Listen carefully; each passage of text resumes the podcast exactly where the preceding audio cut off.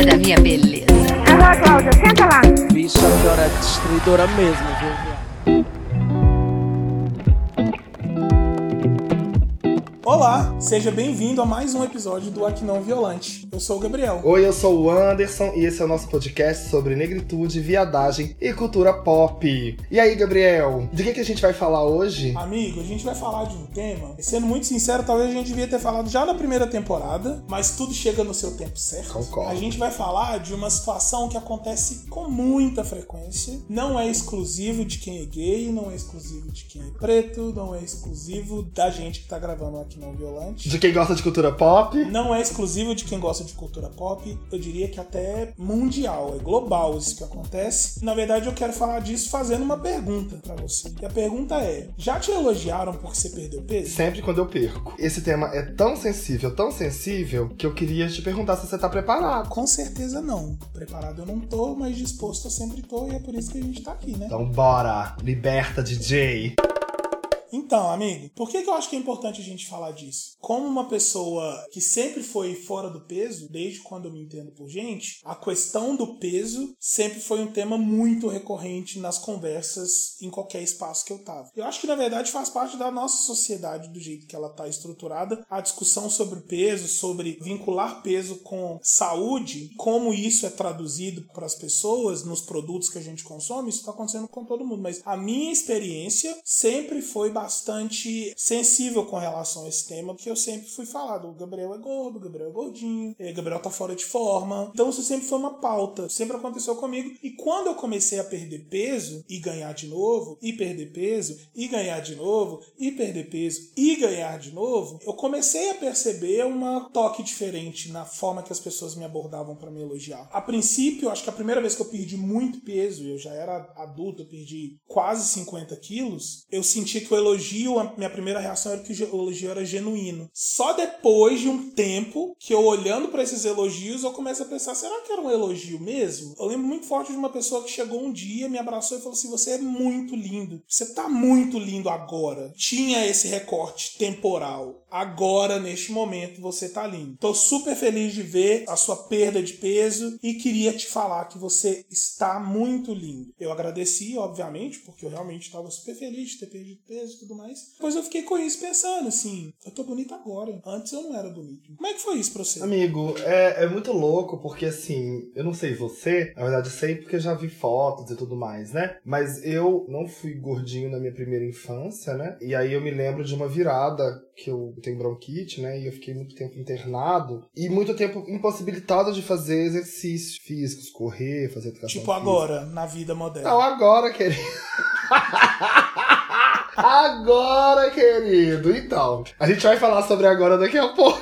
E aí eu saí do hospital e passei muito tempo tomando muitas medicações e acabei ficando gordinho. Nunca mais fui magro, né? Assim, eu fui magro só na primeira infância mesmo. Não era dos mais magrinhos, não, mas eu era magro. E aí depois nunca mais. Acho que dos 12 anos pra cá sempre fui gordinho. Eventualmente, alguns momentos da minha vida, também adolescência, adulta, né? Às vezes eu ficava sem comer, ficava bem doido porque tinha que entrar numa calça. Muitas vezes que eu ia pegar do meu irmão e daí tinha que emagrecer, porque meu irmão sempre foi magro, porque senão não tinha roupa pra sair, né? Não só aquela calça de tergal que a gente já abordou lá. Se eu quisesse usar um jeans, eu tinha que emagrecer. Saudosa calça de terno. Exato. Eu também recebi esses elogios muito localizados na perda de peso, né? E isso é recorrente até hoje, assim. Não tem momento na minha vida em que eu não perco, sei lá, algum peso que isso realça, né? Porque eu também sou muito grande. É, realça na minha estética, que automaticamente as pessoas falam, nossa, você emagreceu. Minha mãe é, tipo, expert nisso, mas todas as pessoas, né? O meu pai, nossa, meu pai então me cobra emagrecimento o tempo todo, porque ele é muito magro, mas a sociedade em geral, amigos, colegas de trabalho, enfim, o tempo inteiro usam o fato de eu ter emagrecido, né, como um gancho pra me elogiar, sendo que, bom, se eu sou merecedor de elogio gordo, eu também sou magro, porque é a mesma pessoa. né? Exatamente, não muda. Eu ia falar exatamente disso, que chegou um ponto que eu vi, não só na minha relação próxima com os amigos, mas de forma geral, o que eu quero dizer é o seguinte: gordo sempre foi xingamento. Fulano é um gordo. Na escola me chamavam de baleia assassina, de orca, de friuí. Amigo, se você fosse uma baleia assassina, você tinha matado todas essas pessoas que faziam bullying, né? Não sobrava ninguém na escola. Não, dá vontade de falar. Se eu fosse assassina, você não tava vivo, palhaço, com essa boca imensa. Exato. Falando bobagem. Exato. Mas o que eu quero dizer é assim, gordo sempre foi um adjetivo pejorativo. Mas eu percebo que de um tempo pra cá, não de um tempo pra cá, mas assim, nos últimos anos, magro deixou de ser só uma característica da pessoa e virou um elogio. E aí você pode olhar posts do Instagram onde que uma pessoa posta uma foto e a única coisa que as pessoas colocam é magro, várias exclamações. Magra, várias exclamações. Real, isso é real. Então já teve uma quebra. E por que, que eu tô falando disso? E que o magro deixou de ser só uma característica é, física da pessoa, transformada num elogio. E isso acaba afetando muito do que a gente tá falando aqui, que é essa ideia de que o elogio é ele chega para uma pessoa gorda só no momento que ela não é gorda mais, ou quando ela tá no momento de mudança de peso e tudo mais. Porque recentemente a Adele, maravilhosa, acabou de lançar o último disco dela, 30, e numa entrevista com a Oprah, na verdade até um pouco antes dessa entrevista com a Oprah, ela fez um post, porque ela é um pouco reclusa quando ela não tá lançando o disco, ela fez um post nas redes sociais dela e ela estava irreconhecível. Essa foi a principal manchete. Logo depois que ela postou essa foto, porque ela realmente tinha emagrecido bastante. As fotos da Adele começaram a aparecer depois dessa primeira postagem. Toda a leitura de como que estava sendo visto pela mídia estava sendo vinculado a quão bonita a Adele era. E eu fiquei pensando assim, mas ela sempre foi bonita. Mas agora, por ter perdido peso, por estar próximo de um padrão estético, e aí eu não estou falando aqui, não estou pregando que a gente não tem que cuidar da nossa saúde física, não estou falando disso, mas estou falando do emagrecimento dela do ponto de vista estético, foi a porta de entrada para ela ser elogiada e ser vista como uma mulher desejável e não só como uma cantora maravilhosa. Tá fazendo sentido um pouco o que eu tô falando? Tá fazendo sentido. E aí eu queria abrir um parênteses, que eu não sei se eu vou fechar, não estou prometendo nada, gostaria de deixar claro aqui. Que antes que os educadores físicos e nutricionistas que nos ouçam venham atrás de nós com tochas e machados. Como os fãs de art pop já vieram lá atrás e a gente sabe quem são vocês. Ai, pare! Gente, pare, não me cancela, por favor. A gente sabe e tem consciência que existe, né? Uma linha muito tênue quando a gente vai abordar a questão da gordofobia, porque a gente tá falando sobre questões estéticas, puramente, e de a pessoa ser validada por uma estética. Porque quando você olha pra pessoa, você não tem um scanner que você mede triglicérides, blá blá blá, hipertensão. Você tá vendo só aquele corpo físico. E você julga a pessoa a partir dali. E coloca ela numa prateleira de automaticamente doente, automaticamente preguiçosa, automaticamente improdutiva, automaticamente Indesejada. indesejável. Então, calma, tá? A gente sabe que existe essa diferença. Nós mesmos, embora não sejamos magros, a gente se cuida. É um assunto recorrente aqui pra nós, né? Temos consciência, já fizemos inclusive dois episódios sobre autocuidados, entendemos a importância. A gente não tem que entregar a carteirinha do nosso cuidado pra ninguém, não. Também, mas é, A gente mas- tá fazendo isso aqui porque a gente gosta de todo mundo que tá ouvindo a gente. Exato, é isso. Mas assim, respira todo mundo. A gente tá falando sobre padrões estéticos. E aí, Gabriel, eu queria te fazer uma pergunta pra gente trocar de assunto, mas continuar dentro do mesmo. A relação, por exemplo, né, da Adele com a perda de peso, enfim, com essa questão das redes sociais, de você simplesmente chegar pra uma pessoa e dizer magra, achar que isso é um elogio, como que isso também atravessa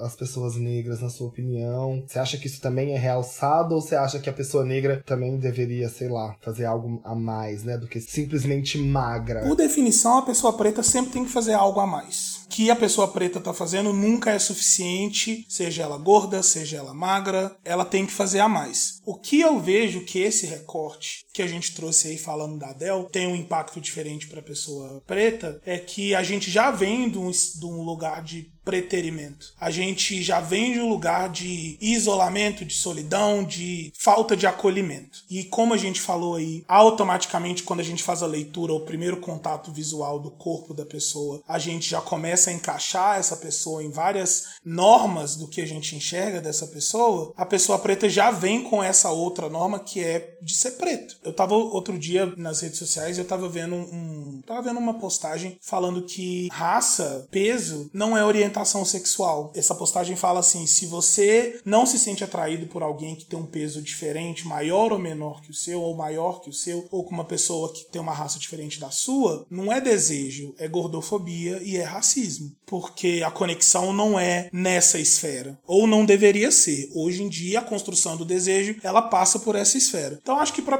pessoa preta tem um agravante diferente. E eu queria, nisso que você falou aí, trazer um gancho que tem uma situação muito recente que a gente está vendo, que é da transformação física do Baco Exu do Blues que acabou de lançar um disco muito importante é, recentemente. E, e, o Baco, ele é um, um, rapper, né, baiano. Nos últimos tempos, ele passou por uma transformação de redução de peso, ele faz boxe agora. E de repente, o Baco começou a ser elogiado pela sua aparência física. Ele começou a aparecer na lista dos homens mais desejados. Ele começou a entrar na roda de discussão de outros grupos, de como ele estava bonito, de como ele estava diferente Fazendo editoriais, né? Fazendo editoriais de capas de periódicos Exato. importantes. E aqui a gente não tá criticando o Baco por fazer isso, não, porque a gente coloca ele no topo de todas as nossas listas. A questão que a gente tá querendo falar aqui é que por que só agora? Por que só agora ele entrou nessas listas? Né? Esse disco novo dele chama Quantas Vezes Você Já Foi Amado? E ele aborda nesse disco justamente como que foi a jornada dele de autoaceitação, entendimento da autoestima dele. É, recentemente eu tava vendo uma entrevista dele, fala do momento crucial para ele, que foi quando ele percebeu que ele era diferente, quando ele começou a sair de casa sozinho, quando ele era moleque ainda, e ele começou a ser visto com um olhar de susto, ou medo, ou repulsa das pessoas, e aí ele começou a entender que o mundo dele, que estava dentro de casa, de muito afeto, de muito carinho de muito cuidado, para uma criança preta, quando ela sai desse espaço, ela confronta uma realidade que é o olhar das pessoas de que ela não é bem quista onde que ela tá, ou que ela inspira algum tipo de preocupação, algum tipo de, de medo nas outras pessoas. E o impacto que isso faz na construção da autoestima dessa criança. E aí, se você adiciona nisso toda essa questão estética e essa pressão de como a gente tem que se apresentar socialmente, você acaba começando a refletir que a gordofobia ela não é só um reflexo desse mundo de redes sociais, onde todo mundo tem um corpo perfeito, mas para a pessoa preta ela tem um recorte diferente, porque vem já de um histórico de rejeição, já de um lugar onde que a gente não é bem visto ou bem quisto ou até desejado é, pelas pessoas que estão próximas da gente. E acho que o que eu tô querendo dizer com isso é que a gente acaba criando uma dificuldade de entender de fato se o que a gente recebe de elogio ou de reforço positivo é genuíno e se a gente está sendo visto agora de verdade só por isso, ou se na verdade o que a gente está recebendo das pessoas é só um reforço de que sim, antes eu não te via, antes eu não te enxergava, antes eu não te percebia, a sua porta de entrada para ser visto, ser reconhecido, ser enxergado, é perder peso. Tô viajando? Não, mas eu acho que é muito importante a gente tentar fazer uma equalização também no seguinte sentido. Muitas pessoas, e aí hoje ainda mais hoje em dia no mundo do cinismo da internet, embrulham preconceitos em pacotes de elogio. Essa é uma tática já antiga, né? É, mas assim, gente, não adianta você fazer um elogio para uma pessoa criticando essa pessoa ao mesmo tempo. Isso não invalida a crítica, tudo bem? Todo mundo, todo mundo consegue entender isso? Porque, assim, na minha opinião. Desculpa te cortar, mas é porque você falou isso. E eu acho muito interessante essa questão que as pessoas que normalmente têm essa postura, elas não admitem que elas estão falsamente elogiando as pessoas. Então acho que é legal a gente falar de algumas situações onde que a gente foi elogiado da pior maneira. Nossa, amigo, assim. Muitas vezes a gente não percebe, né? Mas eu tenho uma situação recente, bem recente, que me aconteceu, que eu tava, né, numa mesa com uns amigos, e daí um amigo de um amigo na mesa. E a gente tava conversando e tudo mais. E daí o cara, eu tava tomando cerveja, etc e tal. Esse meu amigo disse para esse amigo dele que eu era gay. E ele falou: ah, mas não é possível. Olha para esse cara, ele parece um borracheiro. E tipo assim, ele queria dizer que eu era masculino, então não parecia gay, esse era um elogio. Mas assim, isso me ofendeu muito, porque eu faço muita questão de ser gay. E borracheiro. Linda, depende, né, amigo da borracha. Ai, momentos! Mas assim, assim, ele queria naquela hora, tipo assim, dizer que eu tava muito discreto ali naquele ambiente, né? E eu falei, claro que não, você não me ofenda. Você não me ofenda. Tipo assim, se ele estivesse falando da minha estética, eu acho que também tinha um pouco. Ele já tava me ofendendo de cara, porque ele não queria saber quem eu era. Ele já tinha feito uma preconcepção a meu respeito, né? Independente de qualquer coisa. Ele quis me elogiar me masculinizando, entendeu? Me normatizando. E eu não quero que o elogio, meu respeito, seja é, nasça de uma normatização. Ou seja, me colocar num padrão aceitável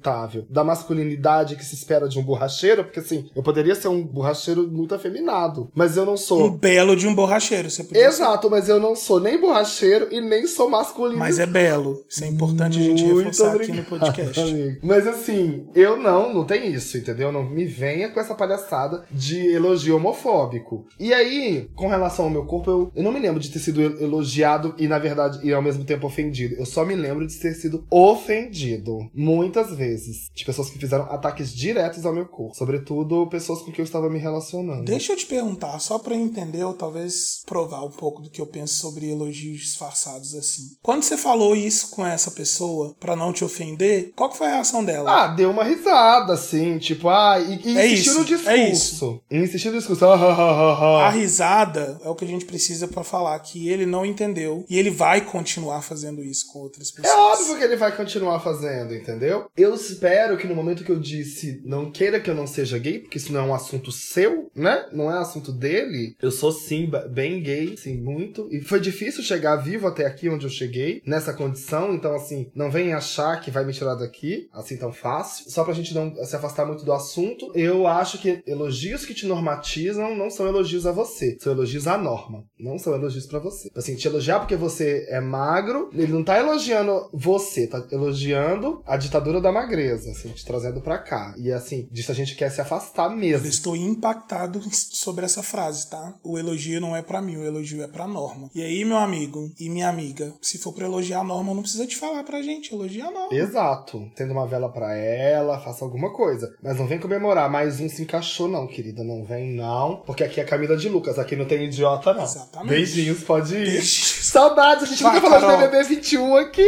Pra sempre, Camila de Lucas é atemporal, querido. Não é só em 2021, não. Ela vai pra passar o teste do E tempo. mandando seus beijinhos across the world. É um tema que pra mim ele é ainda muito sensível, porque apesar de enxergar isso tudo e a gente tá recebendo todos esses sinais, assim, de repente a Adele é bonita. De repente a gente pode colocar ela na capa da Vogue com um ensaio, com várias roupas, tudo mais. De repente o Baco virou o rapper mais gostoso do planeta Terra. Ponto importante aqui, ele sempre foi pros hosts desse podcast. Exato. É só isso que eu queria deixar claro aqui. Exato. Aqui não, Violante, não vem com essa história não, entendeu? Aqui não, ninguém ficou bonita agora. As pessoas já eram quem elas eram antes de tudo que tá acontecendo com elas, ou o caminho que elas estão seguindo, como elas estão enxergando o corpo delas. E o que eu quero dizer, na verdade é só pra concluir um pouco do que eu tô falando, de que é um tema muito sensível pra mim, é que eu ainda não consigo responder pros meus amigos diretos ou para pessoas próximas quando elas fazem comentários do meu corpo da maneira que eu gostaria. E aí eu quero perguntar pra vocês, quando alguém vai abordar esse tema contigo, se você consegue falar normalmente disso. Por que, eu tô perguntando isso? Isso volta pra como que a gente construiu a nossa autoestima como pessoa preta, sabe? Porque como eu contei essa história aí que eu ouvi do Baco, eu acho que não é só da normatividade do tipo de corpo que você tem que ser, ou do tipo de corpo que você tem que ter. Tem um caminho um pouco antes da onde que começou esse desconforto. Mas como que é pra você, assim? Eu não consigo, assim, eu não reajo, ou talvez eu não reajo como eu gostaria, porque sempre depois eu fico pensando nisso. Mas como é que você reage hoje quando alguém fala com você sobre isso? Gabriel, eu também não sei reagir. Eu acho. Porque assim, também existe muito essa coisa que é muito vendida como mérito, né? O processo de transformação corporal, ele não é fácil. Todo mundo diz que engordar é fácil, mas engordar também requer foco. Tudo bem? Você não engorda da noite pro dia, não. O corpo não é assim. É, quer dizer, eu não sou médico, também é a louca querendo. endócrino! Um beijo! querendo ser endócrino do nada. Não venham atrás da gente, só se for pra publi. Mas é assim, toda transformação corporal exige algum esforço, né? É nem que seja de deitar lá, tomar sua anestesia geral e ser limpado. E pagar milhões, né? Fazer milhões. E aí a gente fica com essa bobaginha de meritocracia na cabeça, que a pessoa fala pra você, que bom, aí você fala, nossa, ela tá me dando parabéns, né? Porque eu fiz aquele esforço. Mas na verdade, gente, é isso. Não é que a gente tá dizendo que todos os elogios são vazios ou são gordofóbicos. A gente tá dizendo que a gente sabe quais são. Se a pessoa esteve do seu lado, sabe que você legitimamente quis muito aquilo e que você realmente aquilo tava te torturando, seu corpo te torturava antes, te impedia de fazer o que você gostava, e aí ela participou do processo com você, meu Deus do céu, você sabe que ela vai vibrar com você. Ela tá vendo você se livrar daquilo que você tinha como problema, né? Entendia que era um problema na sua vida. Mas se a pessoa não te perguntou, você não me venha com esses elogios vazios. Deixa a pessoa ter o corpo dela, porque nem sempre o emagrecimento pode significar um esforço para tal ou que a pessoa queria aquilo. Esse me lembra um episódio da nossa história recente que causou um certo burburinho na internet, como a gente fala também de cultura pop, foi o Paulo Gustavo faleceu, né, aquele humorista da Globo, e a Tata Werneck, que já era magra, muito amiga dele, apareceu tempos depois muito mais magra, estava super triste, consternada, e aquilo alterou o corpo dela e a internet foi atrás dela. Dizer que ela estava feia, que ela estava doente, etc e tal. Mas eu acho muito interessante isso. Quando a pessoa já é magra e emagrece, todo mundo se preocupa com a saúde dela. Quando a pessoa é gorda e emagrece, todo mundo quer bater palma, mas ninguém se preocupa com a saúde da pessoa. Tipo, beleza, você se encaixou agora, você vai caber na sua calça de 38, então eu não quero saber se você pegou chikungunya, eu quero só te elogiar. Isso é gordofobia. Tudo bem, gente? Tá todo mundo tranquilo com esse conceito? Porque eu tô. Então é a, a mesma lógica. Eu acho que é isso, sabe, ô Andy? Tem tanta coisa pra gente elogiar sobre as pessoas, né? Que é isso, né, gente? O nosso corpo é plástico, ele é totalmente moldável, né? Um dia você tem um corpo, no outro dia você tem outro. Se você para pra pensar que seu cabelo cai aos milhões todo dia quando você vai no banho, e depois nasce outro novo e que sua unha cresce, você não é o mesmo todo dia, seu corpo não é o mesmo todos os dias. E daí você vai pegar uma pessoa que você desgostar dela e vai elogiar ela só por conta do corpo? Vai reduzir esse elogio ao corpo? Será que realmente esse é o caminho pra gente criar conexões genuínas com as pessoas, Gabriel? Eu tenho a mais absoluta certeza que não é. E acho que é uma reflexão extremamente importante isso que a gente fez aqui hoje. Porque muitas vezes este tipo de elogio está sendo passado, repassado, replicado e as pessoas não estão parando para ver o que está sendo repassado e da forma que está sendo repassado. Então, assim, se quem está ouvindo aqui identifica com o que a gente está falando, começa a levar esse tipo de discussão para os seus grupos. Começa a falar sobre por que, que a gente não pode elogiar genuinamente as pessoas. Por que, que a gente não pode falar exatamente do que, que faz a diferença naquela pessoa pra gente. E com certeza não é o número da calça jeans que essa pessoa veste. Não, mas com a mais absoluta certeza, como você mesmo disse, não tem mais espaço para esse tipo de conexão. A gente já tá, a gente já vive num mundo que tem cobrado da, da gente um monte de outras coisas pra gente ficar se atendo ao corpo do outro, né? O nosso corpo é moldável e os rostos aqui não violantes podem sim aparecer amanhã, o mês que vem, numa foto de barriga tanquinho, e a gente vai ter feito isso muito provavelmente Com Photoshop. Momento! Ai, só que eu não sou proficiente. Ai, gente. A gente vai pedir um delivery. Tá dando fome esse papo, né? Mentira, não tá dando fome, não. Um ponto que eu queria falar, eu acho que assim, só pra concluir da minha parte, já passou dessa fase. E pra quem ainda acha que não passou dessa fase, a gente não tem lugar nenhum aqui pra você nesse podcast. Não, melhore, só melhore. A gente tá caminhando. Aqui não, Violante. Quem quer ficar fazendo elogio pra corpo da pessoa, aqui não passa, não. concluo o seguinte também. A gordofobia, gente, como que eu posso dizer? Discriminações, opressões, é, pela forma, de, o jeito de existir do outro, né? É completamente reprovável. Como a gente já disse, respeitamos os limites da saúde, mas assim, cada um vai ter que cuidar da sua. Não é o outro tentar te trazer para um mundo que não te pertence, simplesmente não te pertence. Aquilo não é você, você tem que ser aceito como você é, entendeu? E, e ter tempo, espaço e cabeça para cuidar de si, ao invés de ficar como nos anos 90 enfiando o dedo na garganta, entendeu? E se machucando e etc e tal para poder emagrecer. Como dica, queria deixar o clipe de Unpretty de TLC. Maravilhoso.